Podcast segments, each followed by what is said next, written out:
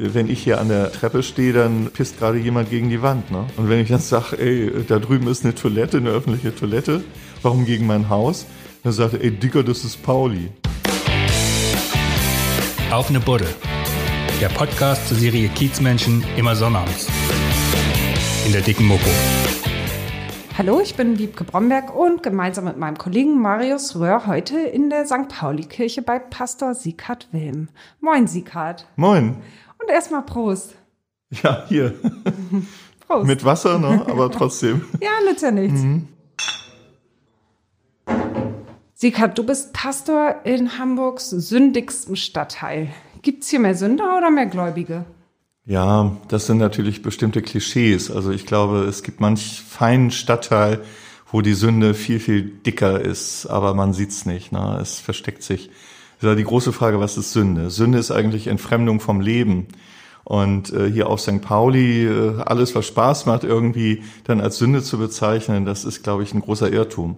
Ungerechtigkeit ist Sünde ne? und die äh, ist im wirtschaftlichen Handeln äh, oft vorhanden, äh, im Egoismus der Menschen und da erlebe ich doch auf St. Pauli was ganz anderes, nämlich viel Solidarität, miteinander teilen, Respekt voreinander, ähm, das erlebe ich hier in der Nachbarschaft und äh, das sind Stärken, würde ich sagen. Das, äh, da würde ich nicht sagen ein sündiger Stadtteil, sondern ein Stadtteil, der sicher sein Gesicht hat, sein Gepräge hat, auch seine Ambivalenz hat, also mehrere Seiten hat, aber das ist auch ein ganz herzlicher Stadtteil nach wie vor. Das ist ja fast, das klingt ja wie eine Liebeserklärung an St. Pauli. ist das dein Stadtteil?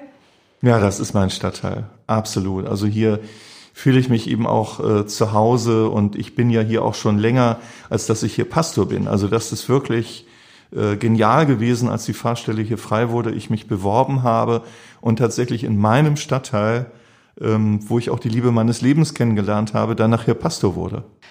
Du kümmerst dich ja hier viel um ältere, sozial schwache und einsame Menschen. Wie läuft das zurzeit? Kannst du zu denen hin oder kommen die zu dir oder wie hältst du da den Kontakt? Also so eine Kirchengemeinde ist ja immer viel, viel mehr als nur der Pastor oder die Pastoren. Äh, das sind ja ganz viele Haupt- und Ehrenamtliche und äh, wir haben eine Pflegediakonie mit vielen Mitarbeitern und auch die leisten ja fantastische Arbeit und gehen in die Häuser. Und äh, ich versuche natürlich auch den Menschen nahe zu sein in der Zeit von Corona, was natürlich manchmal wirklich schwierig ist. Ne? Ich telefoniere sehr viel, höre Menschen zu, ich gehe auch an die Haustür, immer schön auf Distanz bleiben und trotzdem Menschen versuchen nahe zu sein und da ist schon viel, viel Not und auch viel Einsamkeit im Moment. Und das bleibt, das bleibt immer ein Versuch. Ob das immer alles gelingt, das weiß ich nicht. Aber trotzdem werde ich es weiterhin versuchen, eben hier äh, Menschen nahe zu sein, auch in Zeiten von Corona. Bist du denn mehr gefragt als Seelsorger? Ich würde sagen, ja. Es ist äh, schon so, dass viele Menschen jetzt ähm, ähm, gerade jetzt, wo alles draußen so grau und so dunkel ist, also wirklich auch den Blues haben. Und ähm, ich sage mal, wir steuern durch so eine Nebelbank durch. Das schlägt aufs Gemüt. Ne?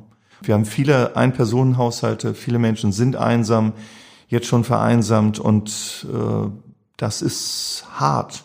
Dazu kommt natürlich die wirtschaftliche Situation. Also es äh, leben ja ganz viele Menschen hier vom Entertainment, von der Gastro, und äh, viele wissen nicht, wie es weitergehen soll. Das ist einfach so. Also ganz persönlich, äh, viele haben Schulden und da kommt jetzt immer äh, noch was obendrauf. Hm, es gibt natürlich Rettungsschirme, davon ist ja auch viel die Rede.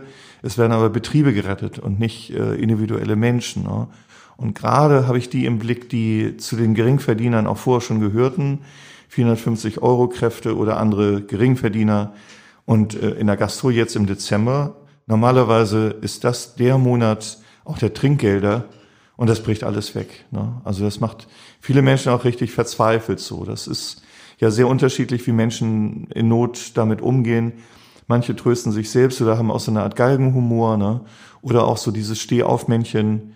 Ähm, das gibt's natürlich auf St. Pauli auch, das höre ich auch an vielen Stellen. Ne?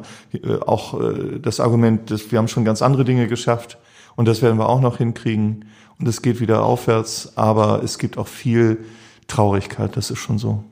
Hast du denn das Gefühl, dass die Traurigkeit und die Verzweiflung überwiegt oder der Kampfgeist?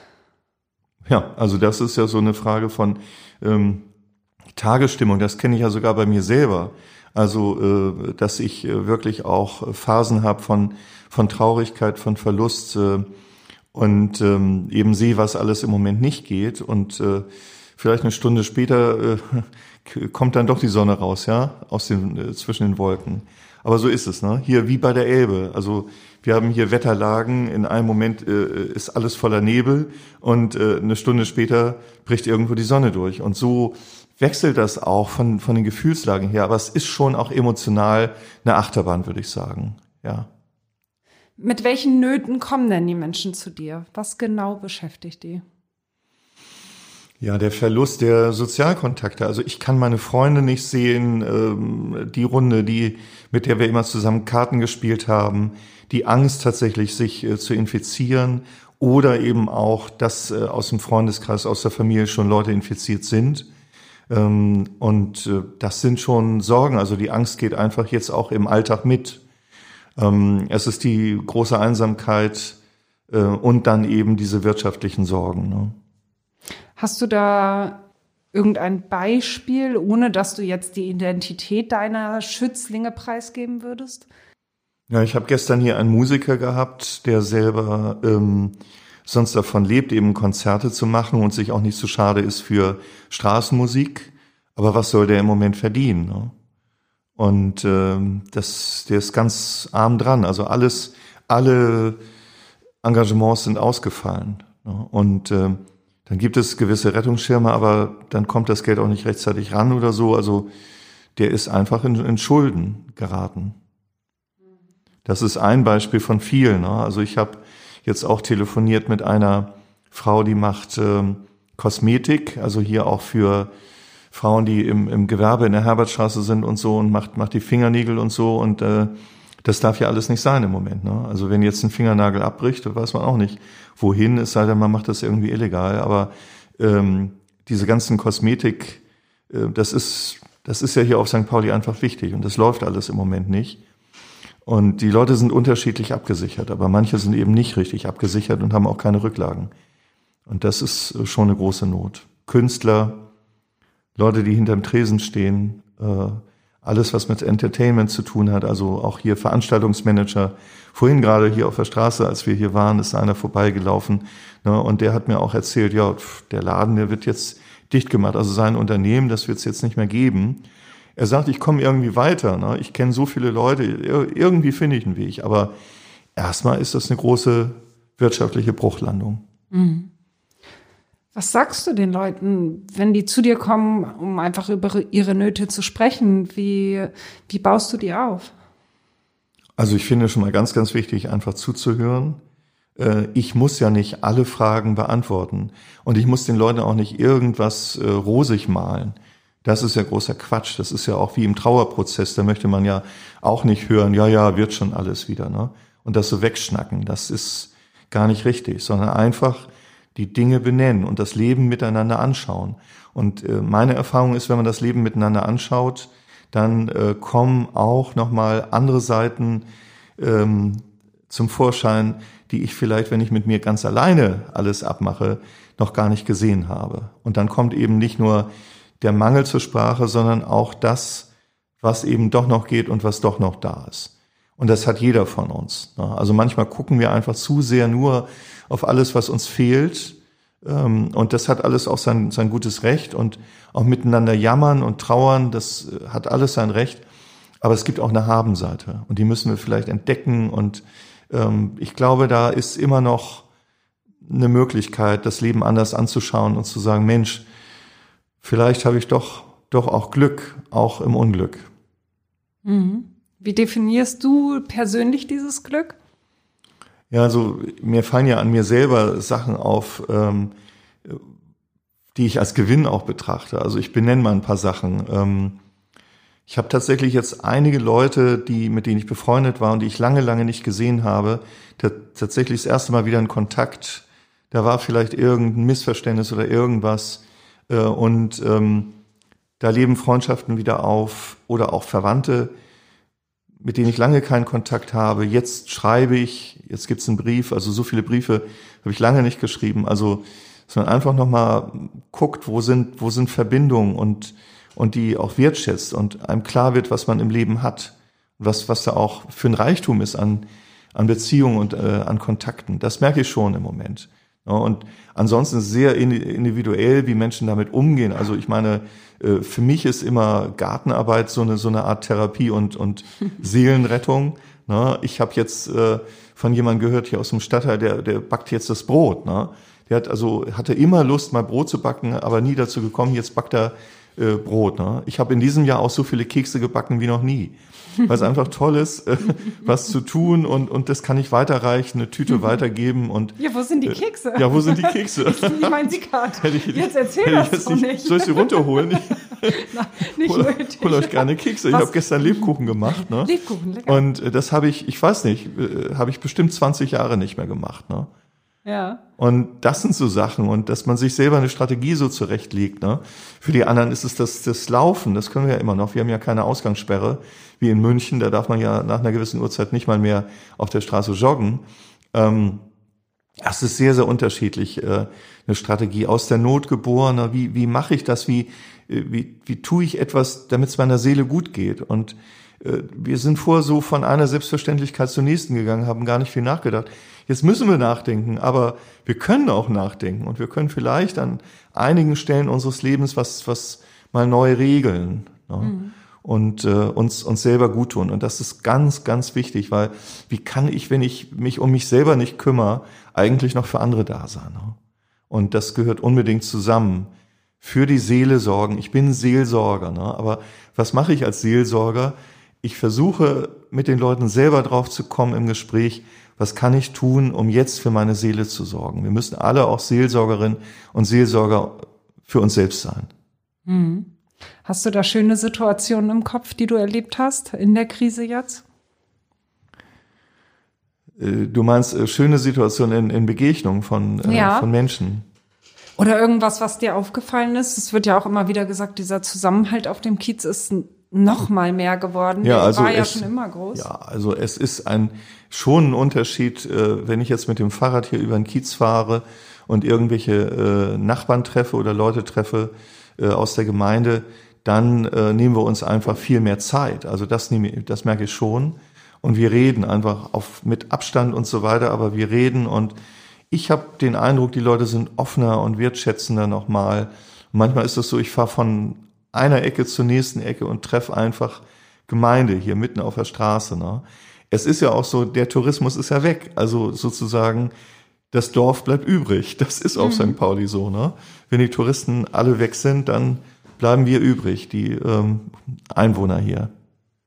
Glauben die Menschen in der Krise mehr oder hast du das Gefühl, den Eindruck, dass sie ihren Glauben verlieren oder zweifeln? Äh, ich fand jetzt eine Reaktion von einem Nachbarn hier äh, ganz toll. Wir haben nach den Sonntagsgottesdiensten singen wir draußen, jetzt eben im Moment Adventslieder. Und das ist ein Nachbar, äh, der ist erklärter Atheist. Und er sagt, er sei total angerührt gewesen und fand das super, super schön. So. Und dann denke ich, ja, da ist, da ist Bewegung. Ähm, ob Leute ihren Glauben jetzt stärken können, ich weiß es nicht. Das ist sehr unterschiedlich. Ähm, aber wir sehen ja, die Leute kommen zur Kirche, ähm, wissen den Gottesdienst zu schätzen, wissen die Gemeinschaft zu schätzen. Oder ich merke es ja auch, wenn ich irgendwas poste äh, bei, bei Facebook oder so, es kommt, kommen viele Kommentare und kommen viele Reaktionen und äh, viel Wertschätzung. Äh, auch für ganz einfache Sachen. Also ein, ein ein Foto von der St. Pauli-Kirche vom Kirchturm, der im Moment ja erleuchtet ist, äh, die ganze Aktion Hoffnungsleuchten. Und das rührt Leute schon an. Und ähm, ja, es ist so. Also es ist auch viel Dünnhäutigkeit im Stadtteil, natürlich. Ne? Viele Leute gehen wirklich so auf Kante im Moment. Ähm, und trotzdem auch viel Tröstliches und viel Starkes, wo ich auch denke, das ist für mich auch glaubwürdig, weil ähm, gerade in, in, in so einer schwierigen Zeit eben auch mh, hm, den Humor nicht zu verlieren und äh, die Herzlichkeit sich zu bewahren. Ne? Und das erlebe ich schon, ja. Mhm. Wie ist jetzt gerade die Lage mit Gottesdiensten und Kirche offen, Kirche geschlossen? Wie sieht das bei euch aus? Ja, uns äh, liegt eine ganz, ganz große Verantwortung auf den Schultern. Das spüre ich auch, das spüre ich auch als Last. Ich spüre das aber auch als eine Riesenchance immer noch, dass wir Gottesdienste feiern können, auch zu Weihnachten, dass uns das nicht verboten ist. Da werden wir sehr, sehr hochverantwortlich mit umgehen. Natürlich mit allen Hygienemaßnahmen, die man sich nur denken kann. Ähm, und die Leute müssen sich auch eintragen, müssen ihren Namen aufschreiben, damit es eine Rückverfolgung geben kann.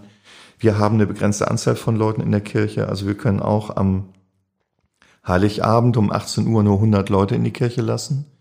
und äh, ich weiß, dass es sehr, sehr verschiedene Haltungen und Meinungen dazu gibt. Leute haben Angst, gehen deswegen auch nicht mehr in Gemeinschaft, gehen nicht mehr äh, in, die, in die Kirchen. Das weiß ich auch. Gut, dass es Radio- und Fernsehgottesdienste gibt. Es gibt ganz, ganz viele Angebote mittlerweile von digitaler Kirche, aber das ist etwas, das erreicht die einen und die anderen erreicht es eben auch nicht. Und für manche Leute, äh, die brauchen dieses Gefühl, gerade zu Weihnachten auch, sich trösten zu lassen und auch zu merken, links und rechts, da sitzen andere Menschen, die glauben, lieben und hoffen. Genauso wie ich. Ich bin nicht alleine. Und das ist wichtig und lässt, das eine lässt sich gegen das andere nicht ausspielen. Und das ist natürlich eine ganz, ganz große und schwere Entscheidung, die viele Gemeinden jetzt treffen möchten, äh, müssen, treffen müssen. Also äh, lasse ich die Kirche offen, finden Gottesdienste statt oder, oder gibt es einfach nur einen Online-Gottesdienst? Warum hast du dich dafür entschieden? Oder ihr euch natürlich? Ja, weil ich so viele Leute kenne, die ähm, bei denen das Digitale eben äh, nicht aufgeht. Also die, die werden die, die brauchen was anderes. Die brauchen einfach dieses Gottesdienstgeschehen, diesen, diesen heiligen Raum, in dem ich etwas spüre. Ähm, das ist eben, das ist ein umbeteter Raum. Also es ist ein Raum, der hat seine Geschichte. Ne? Und äh, viele Leute haben ihre ganz persönliche Geschichte auch mit einer Kirche, mit einem heiligen Raum. Und ähm, deswegen habe ich mich, mich dafür entschieden und hat sich diese Gemeinde dafür entschieden, weiterhin Gottesdienste auch zu halten jetzt mal ganz weg von Corona, auch von Weihnachten. Und zwar hast du ein Buch geschrieben, St. Pauli, meine Freiheit, und darin beschreibst du dein Leben auf St. Pauli. Und äh, du nennst den Kiez darin grotesk. Wie meinst du das? Ja, man kann so vieles über den Kiez sagen. Ne? Er ist also grotesk. Ähm, es gibt jeden Tag Szenen, die, die äh, absurd sind, also die, die, die wie, wie, wie, wie ein Theaterstück sind. Also dieser Stadtteil sozusagen auf den Straßen äh, wird permanent irgendwie Theater gespielt, ja. Ob die Leute ganz bewusst jetzt irgendwie Theater spielen oder ob sie äh, unfreiwillige Laiendarsteller sind, aber äh, es sind einfach skurrile Situationen, ja. Was also auch, auch, äh, ja, also ich meine, ähm, wenn ich hier an der, an der Treppe stehe, dann äh, pisst gerade jemand gegen die Wand, ne?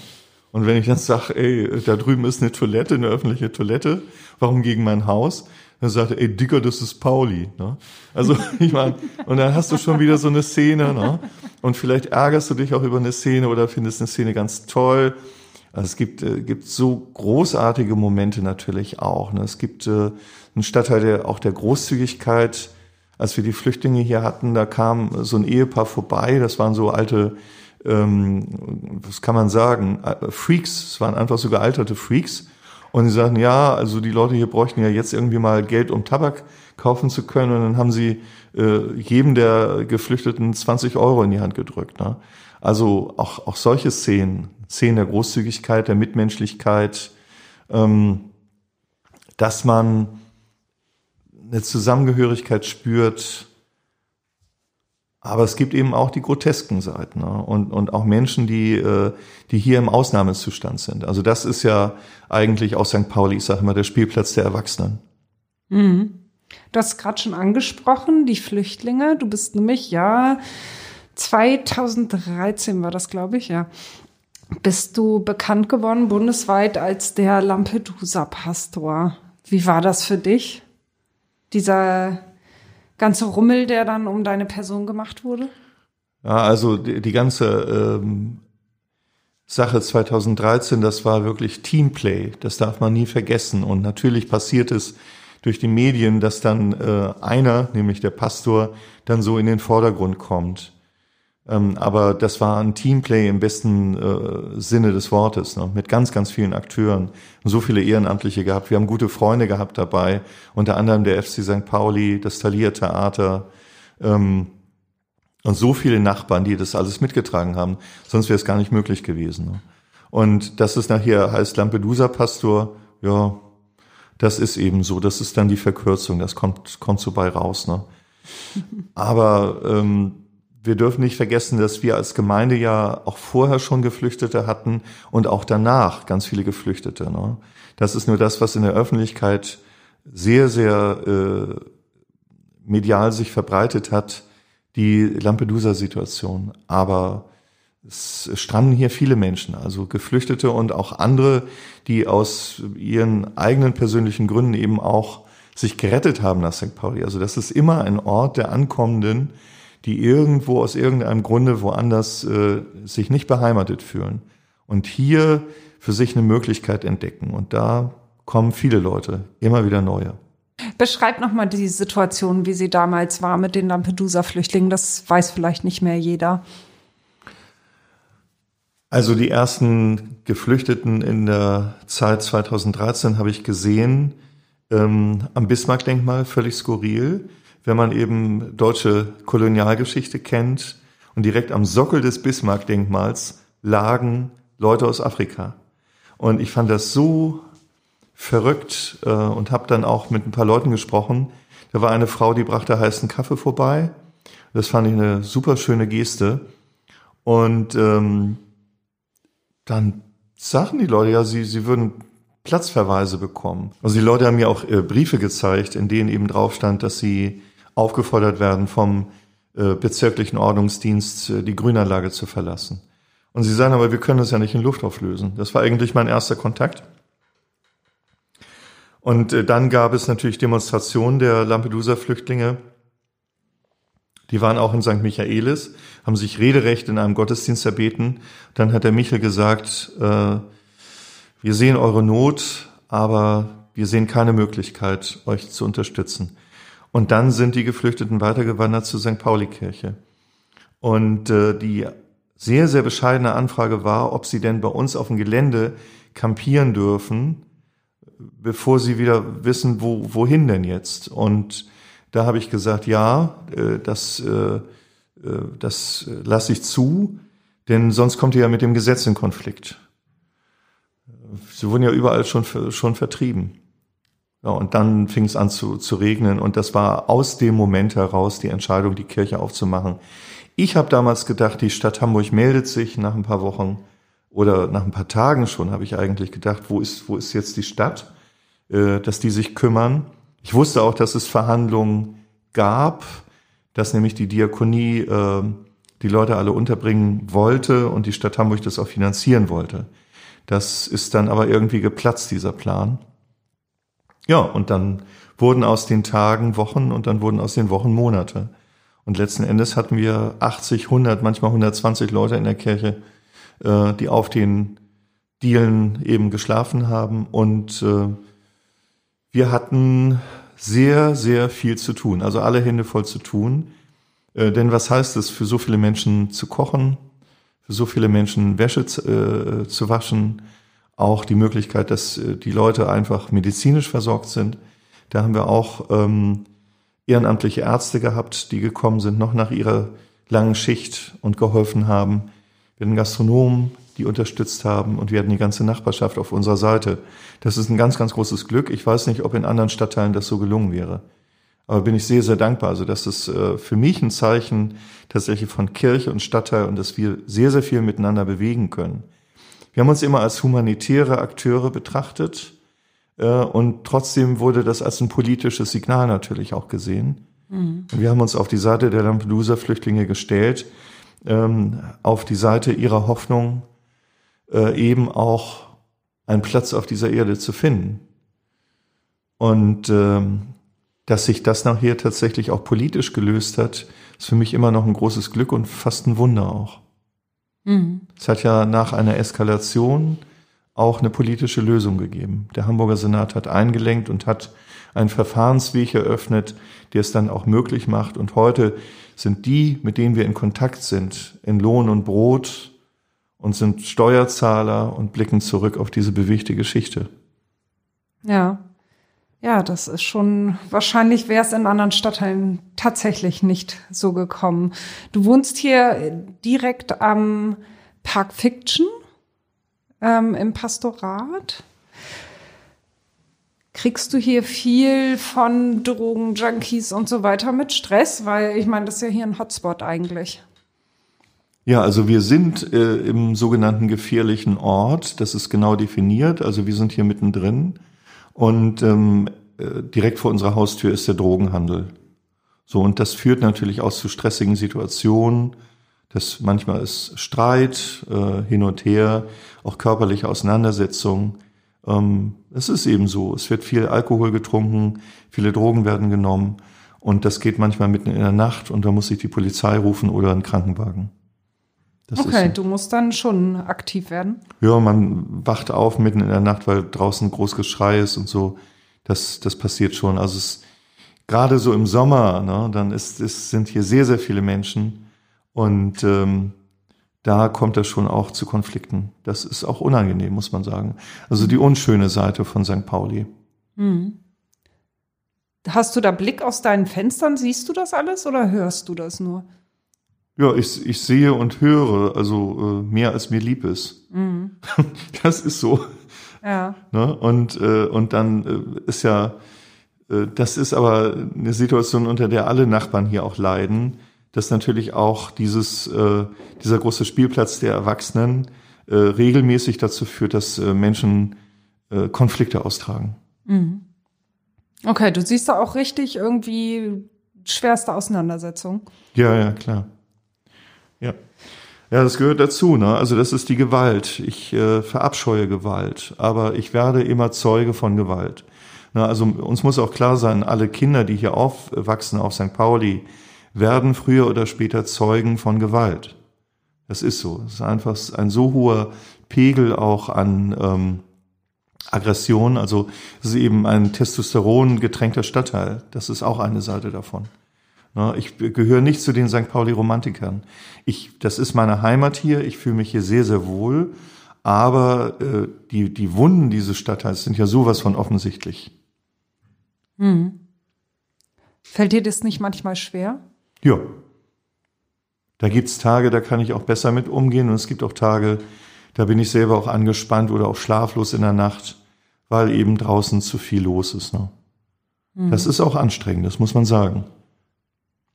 Wie gehst du selber mit diesen Wunden und den Schicksalen hier um? Wie verkraftest du das? Ja, normalerweise habe ich ein fantastisches Programm von körperlichem Ausgleich. Ne? Also ich schwimme unglaublich gerne. Ich habe meinen Fitnessclub, aber jetzt wegen Corona fehlt mir das auch richtig. Also, ne? also sich mal richtig auszutoben und so, das, äh, das brauche ich sonst, sonst schon. Und natürlich muss ich auch im Urlaub, im Urlaub kann ich nicht hier bleiben, das geht nicht, weil sofort, wenn ich vor die Haustür gehe, bin ich in meiner Arbeit und insofern muss ich dann weg. Und dann wandere ich und da habe ich schon also wirklich auch äh, gerne mal zwei Wochen Einsamkeit in den Bergen, wo ich mit gar keinem schnacken muss. Äh, und ähm, dann hinterher freue ich mich wieder richtig auf den Kiez. dann kannst du den Kiez wieder ertragen. Ja, absolut. Ich liebe den Kiez. Ne? Aber trotzdem, es ist, es ist hier äh, nicht immer nur romantisch, sondern mhm. manchmal auch einfach knallhart. Aber vermisst du den Kiez auch, wenn du im Urlaub bist, oder bist du dann froh, weg zu sein? Ich bin auch manchmal ganz froh, weg zu sein und trotzdem vermisse ich den Kiez. Und es gibt eben viele Seiten hier. Ne? Also es gibt nicht nur den einen Kiez, also das ist eben, äh, je länger man hier ist, äh, gibt's, merkt man auch, es gibt verschiedene St. Paulis sozusagen. Ne? Es gibt genauso das St. Pauli der Hip-Hopper, wie es das St. Pauli der Tango-Szene gibt.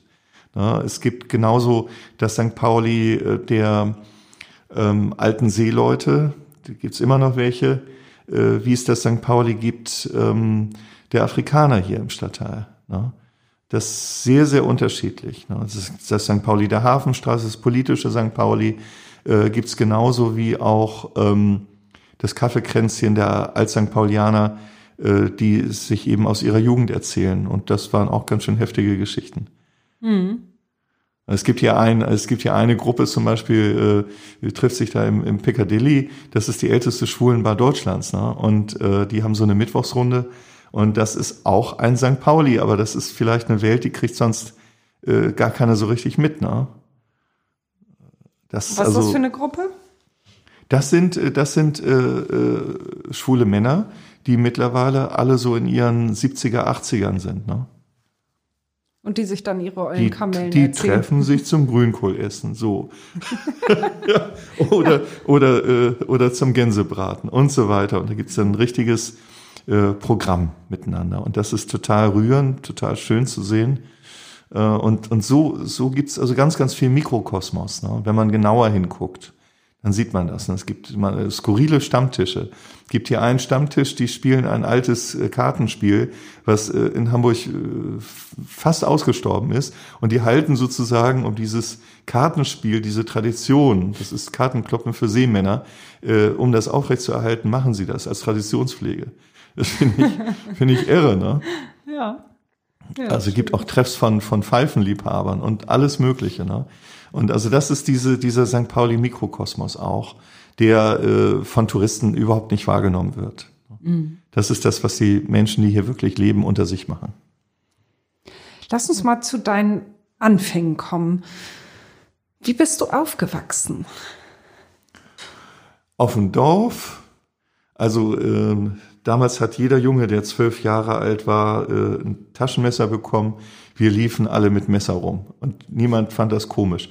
Wenn ich jetzt dran denke, auf St. Pauli, würde, man sich, würde man sich Sorgen machen. Also wir waren, wir waren wirklich sehr, sehr naturverbunden. Wir haben uns Stöcke geschnitzt und äh, wir haben äh, Becher aufgestaut mit Dämmen und ich habe Frösche gezüchtet und äh, ja, meine Liebe auch zum Garten kommt natürlich auch vom Land her.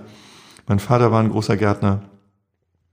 Und ähm, also richtig mit, äh, mit, mit Kühe streicheln und mit allem drum und dran. So, ich bin auf dem Dorf groß geworden, Schleswig-Holstein. Und das in einer sehr, sehr frommen Familie. Das heißt also, ähm, es war auch eine gewisse Strenge da und vielleicht auch ein bisschen eine Engstirnigkeit, aber irgendwie grundsolide. Und auf dem Dorf grüßen alle Kinder. Äh, und wenn wir mal nach Hamburg gefahren sind, dann war ich so dorfartig naiv, dass ich in der Mönckebergstraße stand und alle Menschen gegrüßt habe, weil die Kinder müssen zuerst grüßen und äh, mit dem Kopf nicken und äh, nach einer Stunde war ich fix und fertig, weil die Leute mich nur blöde anstarrten und nicht zurückgrüßten. Ich dachte, was mache ich falsch? Das ist, das ist aber niedlich. Also insofern, also auch, auch die, äh, ich wäre nie auf den Gedanken gekommen, dass ich mal nach Hamburg komme oder auch nach St. Pauli komme. Weil natürlich in der Welt, in der ich groß geworden bin, auch mit ihr, ihren Vorurteilen, war Hamburg böse, die Stadt war böse und St. Pauli, also das war ja nur das, was nur überhaupt nicht geht, so. Der Inbegriff von böse. Ja, von Hölle, so. Das ist klar. Ja. Was haben deine Eltern beruflich gemacht? Also meine Mutter äh, ist Krankenschwester und hat eine äh, DRK-Sozialstation aufgebaut und häusliche Krankenpflege gemacht, hatte zwölf Dörfer und auf den Bauernhöfen sich nicht nur um die bettlägerige Oma gekümmert, sondern auch noch um die Kuh, die krank war. Und mein Vater war Tankwart bei Möbelkraft, da gab es eine freie Tanke und das war sein ganzer Stolz, denn er hat den Laden groß gemacht und es war die günstigste Tankstelle Norddeutschlands. Da hat er viel Wert drauf gelegt. Und wenn er irgendwo erfahren hat, dass ein Zehntel Pfennig es, es günstiger war, hat er auch noch am Sonntagnachmittag ist er hingefahren, hat äh, nochmal um zwei Zehntel Pfennige gesenkt. Okay. Aber der Vater hat Tankwart. Grundsolide Menschen. Ja, wie bist du dann darauf gekommen, Pastor zu werden? Ja, mein Vater war ein sehr, sehr frommer Mann. Er war nicht nur Tankwart, sondern er war ehrenamtlicher Prediger und äh, ist über die Dörfer gefahren und hat Haus äh, äh, in der Hausversammlung eben äh, Gottesdienst gehalten. Und dann saßen irgendwie zwölf äh, meistens ältere Damen da und ich durfte manchmal mit meinem Vater mit und dann hat mein Vater gepredigt. ja, da hat er sich die, die Finger geschrubbt, die vom, vom Öl und äh, Benzin ähm, reichlich äh, schwarz waren. die hat er sich kräftig geschrubbt und sich einen Anzug angezogen und dann war er Prediger. Und er hat den Glauben sehr ernst genommen. Und äh, ähm, ich denke, davon habe ich was mitbekommen. Aber es gibt immer auch Umwege. Also auch in meiner Geschichte gibt es natürlich auch ähm, ein Freikämpfen. Und das war unbedingt notwendig, dass ich mich auch aus dieser, ich sag mal, auch dörflichen und auch geistigen Enge doch irgendwann auch mal freikämpfen musste. Und eine Zeit lang auch so gedacht habe, ach Mensch, ja, also entweder wirst du jetzt Atheist oder äh, du gehst dieser ganzen Sache mit Gott nochmal auf den Grund. Und, und äh, das führte mich zum Theologiestudium. Eigentlich die eigene Sinnsuche oder auch der, der Zweifel, der zum Glauben dazu kam. Mhm. Wann war das? Das war, als ich Zivildienst gemacht habe. Ich habe mit psychisch Kranken und Drogenabhängigen gearbeitet als Zivi. Damals hat man uns eine ganze Menge zugemutet. Zivildienst war übrigens 20 Monate. Äh, und ähm, da kam ich sehr an meine Grenzen. Ja, da sind auch Menschen gestorben. Äh, Suizid, das sind also alle Lebensthemen aufgebrochen. Ne? Und ähm, da kann man auch dann äh, nicht so äh, immer einfach nur antworten, ja, ja, bete mal und, und das wird schon alles wieder. Ne? Sondern wenn Menschen in tiefen Depressionen sind oder ähm, schwere Suchtgeschichten haben, dann gibt's auch keine leichten Antworten darauf. Ne? Mhm. Und da ist manches in meinem ja sehr überschaubaren Weltbild einfach auch zusammengebrochen. Da musste ich mich völlig neu sortieren. Also auch Leute in meinem Alter, die gestorben sind, ne, an, an Drogen gestorben sind oder ähm, heftige, schwere psychische Störungen hatten so. Wir haben mit denen zusammen gelebt. Also es war eine große WG und wir als Zivildienstleister haben mit denen zusammen gelebt, den Alltag geteilt. Und da habe ich gemerkt, dass manche meiner Antworten einfach ein bisschen zu simpel sind. Mhm. Ja. Ja, und auch das Gottesbild musste erstmal so zerbrechen. Ich hatte ein sehr kindliches Gottesbild auch. Und ähm, ich sage nicht, dass das alles schlecht war, aber auch der Glaube kann im besten Falle mitwachsen und dann gibt es eben auch Wachstumsschmerzen. Mhm. Das gehört auch dazu. Auch mal Brüche. Und wie bist du dann hier in Hamburg gelandet? Ja, also ich wollte eigentlich ja, ich war so wissbegierig, so lernbegierig, äh, ich wollte immer mehr studieren. Also ich habe bin sozusagen ich, äh, in einer Der großen Freiheit, die es heute heute gar nicht mehr so gibt. Ne? Also äh, in meiner Zeit konnte man einfach dann sagen, okay, dann nehme ich noch mal ein bisschen Kunstgeschichte mit und dann ich habe Judaistik studiert, ich habe Philosophie studiert und nachher Ethnologie, weil mich interessierten andere Völker und Kulturen und auch andere Religionen. Wie lange hast du denn studiert?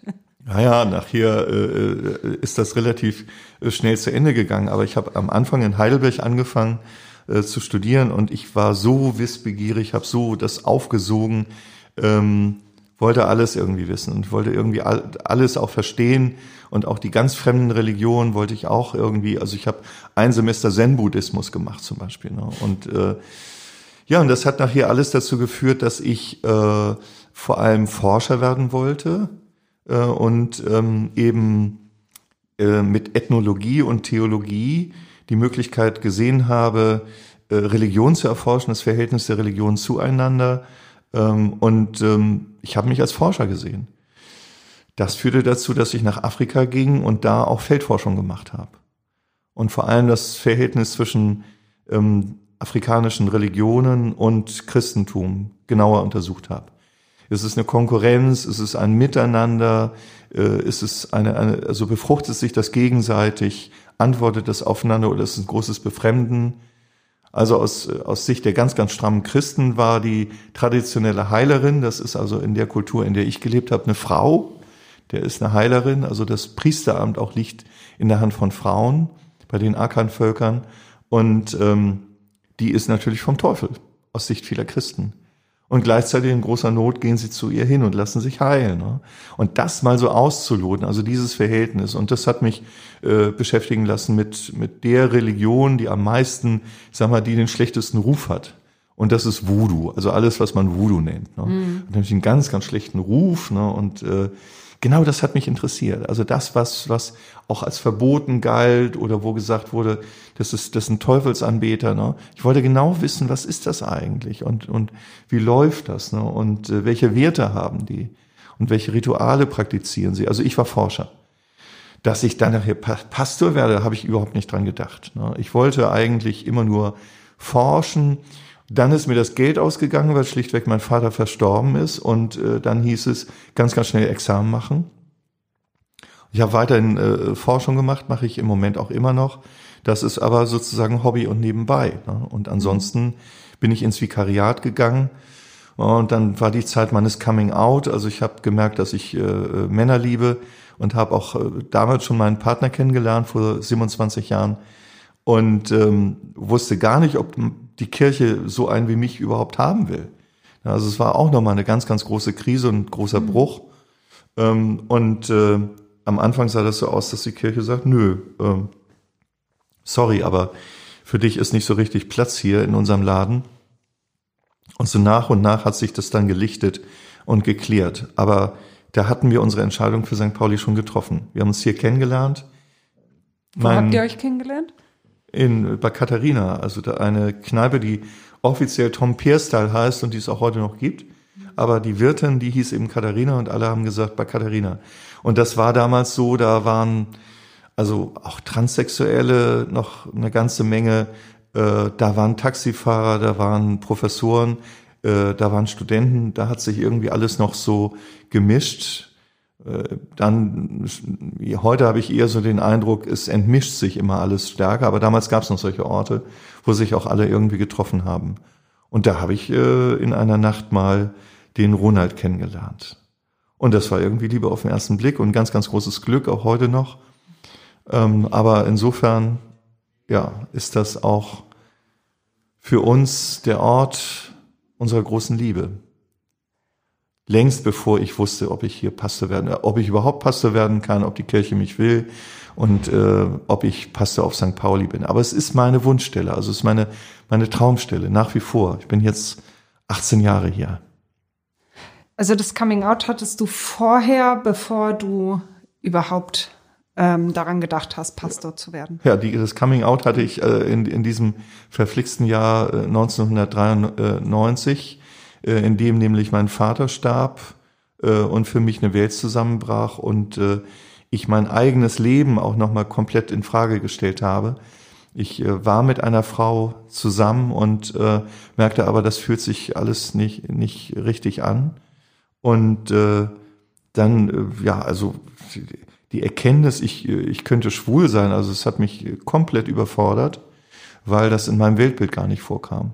Ich kannte auch keine Schwulen. Also das war etwas, was äh, sich für mich äh, ja immer noch, ich bin ja konservativ geprägt gewesen, also immer noch irgendwie unvorstellbar war. Ne?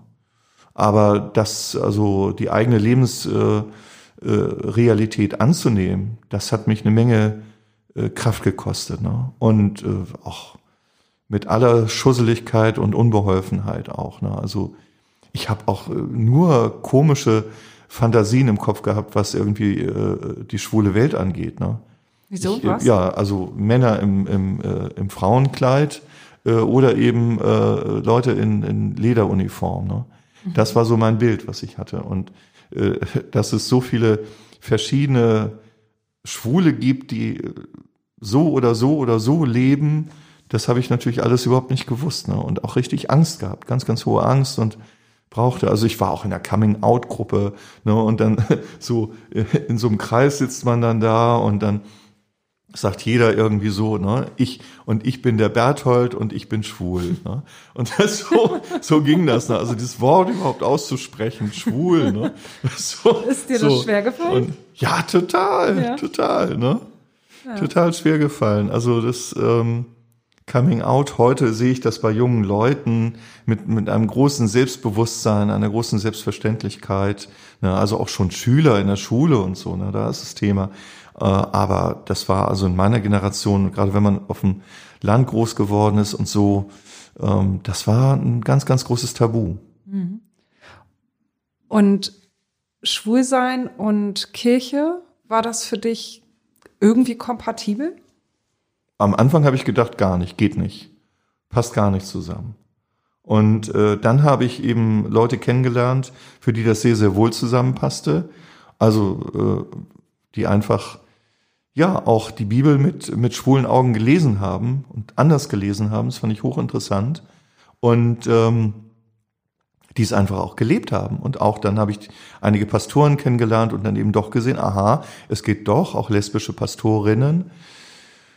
Und äh, das war sicher auch noch eine Zeit, wo wir in der Kirche einiges zu kämpfen hatten, aber manches war schon ausgefochten. Und eine Landeskirche nach der anderen hat sich dann eben auch äh, in der Frage Schwule und Lesben reformiert.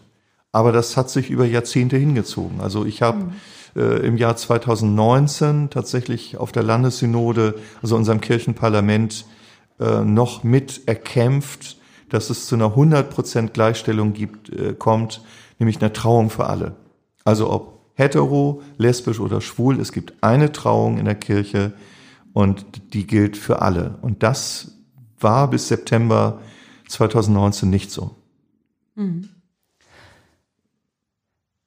Das hört sich jetzt vielleicht ein bisschen flapsig an, aber ich frage mich, warum man Teil einer Gemeinschaft sein möchte oder wie man das kann, die über Jahrzehnte auch derart homophob war. Ja, also äh, weil irgendwann eine Energie wach wird, wach geworden ist in mir, ähm, eine trotzige Energie und ein, ein, ein, ein Gerechtigkeitssinn, ein Unrechtsempfinden und ein Sinn für Gerechtigkeit. Und dann heißt es einfach mal Ärmel hochkrempeln und, äh, und nicht abhauen, sondern äh, sozusagen die Kirche selber an dieser Stelle aufräumen und nach vorne bringen. Und das habe ich getan. Da habe ich gekämpft und es war sicher auch zwischendurch mal ähm, nicht ganz so lustig. Also ich habe mir auch mal ein paar blöde Sprüche irgendwie anhören müssen. Aber ähm, ich bin stolz darauf, dass ich mit anderen zusammengekämpft habe und dass wir heute in der Kirche da stehen, wo wir eben stehen. Und da habe ich meinen Anteil da, aber auch da ist das letzten Endes vielen zu verdanken, dass sie gekämpft haben, dass sie eben nicht der Kirche den Rücken gekehrt haben. Hätte auch passieren können. Wäre auch eine Sollbruchstelle für mich geworden beinahe. Ne? Mhm. Ja. Was für Situationen homophober Art musstest du erleben?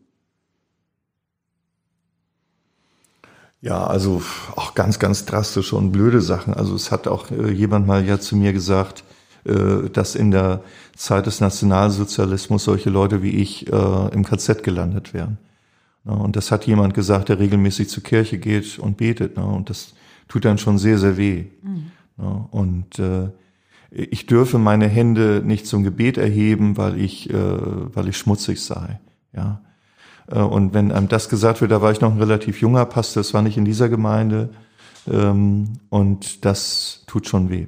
So massive Homophobie. Auch Schmierereien an meiner Tür hatte ich schon und so, klar. Was für Schmierereien? Schwuler Hund. Ja. Solche Sachen. Ne? Oder dass einem auf der Straße was hinterhergerufen wird und so. Das ist, das ist schon so. Aber ich denke auch immer, meine Güte, äh, ich bin dann eben schwul und äh, dadurch lerne ich auch nochmal, also ich, ich, ich sag's mal andersrum. Wäre ich jetzt hetero und no, normal in Anführungsstrichen, hätte ich viele, viele kostbare Erfahrungen meines Lebens niemals gehabt. Und dazu gehört auch die Erfahrung, äh, gegen Diskriminierung vorzugehen und etwas zu unternehmen und zu kämpfen. Und dass man eben auch, auch gesellschaftlich weiterkommt und dass man auch in so einem Mikrokosmos wie hier auf St. Pauli, da sind auch nicht immer alle tolerant, ne? Äh, dass man da auch weiterkommt. Mhm. Das habe ich eben auch schon gehabt, dass ich Leute auch überzeugen konnte.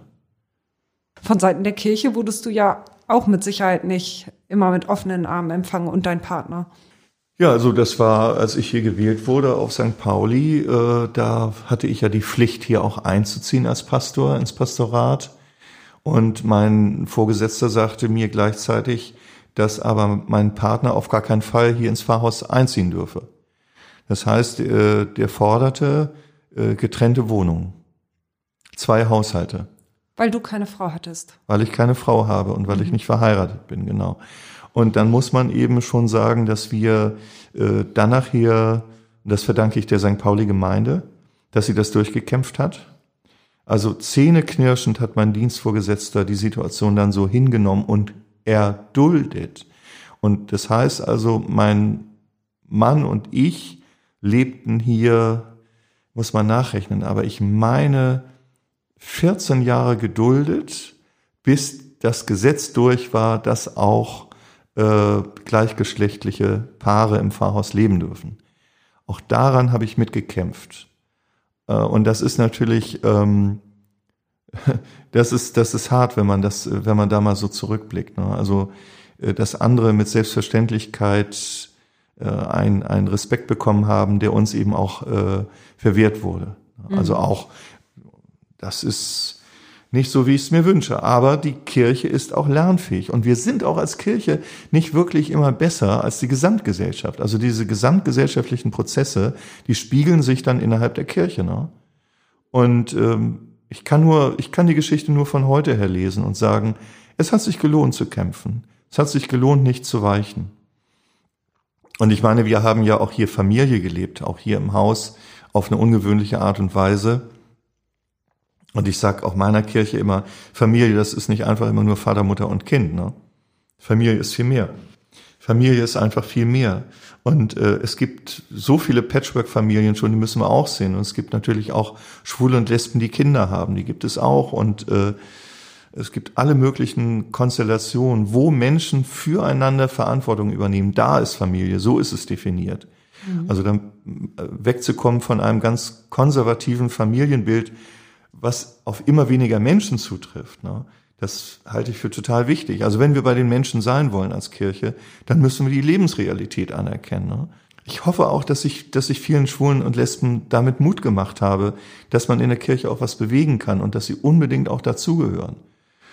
Da ist vieles, vieles selbstverständlich geworden, sicher aber nicht in jeder Gemeinde. Ne? Es gibt auch Gemeinden, wo man sicher immer noch komisch an, angeschaut wird.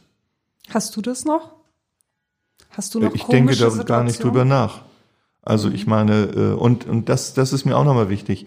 Ich glaube, es ist total wichtig, dass, wenn man selber sowas erlebt hat wie Diskriminierung, äh, weiter auch aufmerksam ist auf andere Gruppen, die auch Diskriminierungserfahrungen machen. Also für mich ist es so, auch hier im Stadtteil ist heißt immer, das ganz tolerante St. Pauli ist auch nicht immer so tolerant.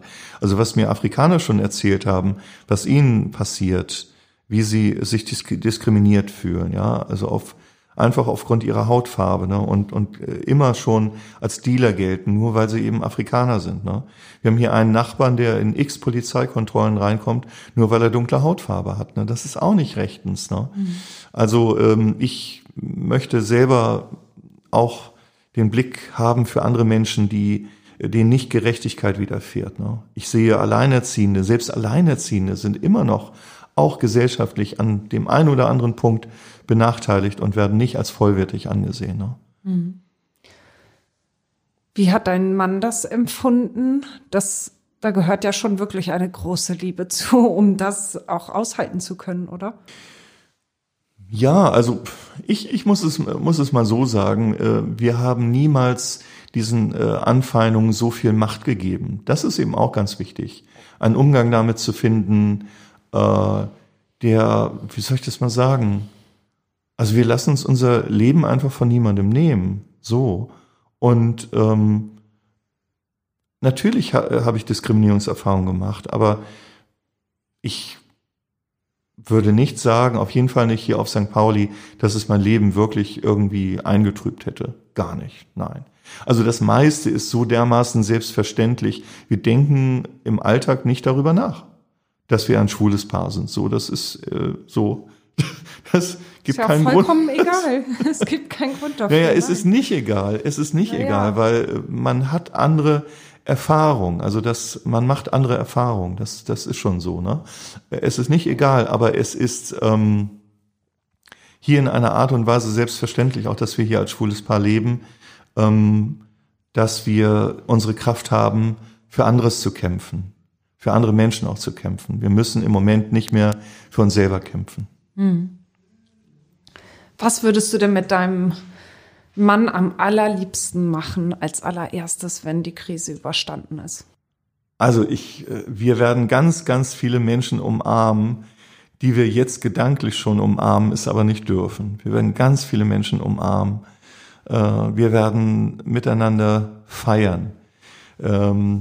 Nachdem wir so viel haben ausfallen lassen, ich möchte, ich möchte auch einen Dankgottesdienst und hinterher eine Party hier mit allen. Ja, also das, das soll so zusammenkommen. In diesem Jahr ist die St. Pauli-Kirche 200 Jahre alt geworden. Auch das konnten wir nicht feiern. Und das werden wir alles irgendwann nachholen. Aber auch einfach Danke zu sagen. Ein Dankgottesdienst, wo wir uns auch bei allen bedanken, die in dieser Zeit stark waren und eben auch noch Kraft hatten, auch noch für andere da zu sein. Mhm. Und ich glaube, wir können, wenn wir irgendwann zurückblicken, auch auf eine Menge Sachen stolz sein. Dann wird hoffentlich nicht einfach nur äh, über diese Zeit gesagt, oh, es war ein großer Jammer, sondern es wird auch über diese Zeit gesagt, guck mal, was sich da gezeigt hat an Menschlichkeit und an Stärke, dass wir da ein bisschen stolz drauf sind. Davon gehe ich mal aus. Stichwort feiern. Wie verbringen die Menschen deiner Gemeinde Weihnachten? Gibt es da viele, die alleine sind? Über die Hälfte aller Haushalte auf St. Pauli sind Single-Haushalte. Natürlich tun sich viele zusammen.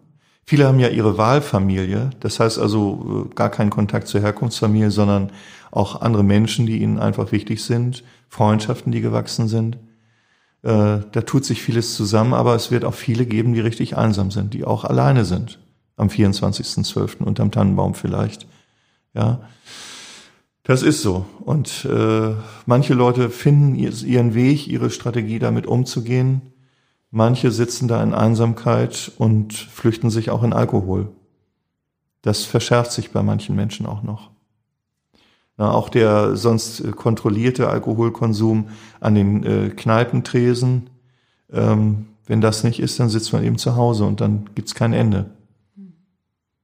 Da ist schon viel Not, das sehe ich auch. Und das eine oder andere kriege ich mit. Ich kann auch hier und da trösten, kann auch manchmal helfen, auch, auch materiell weiterhelfen.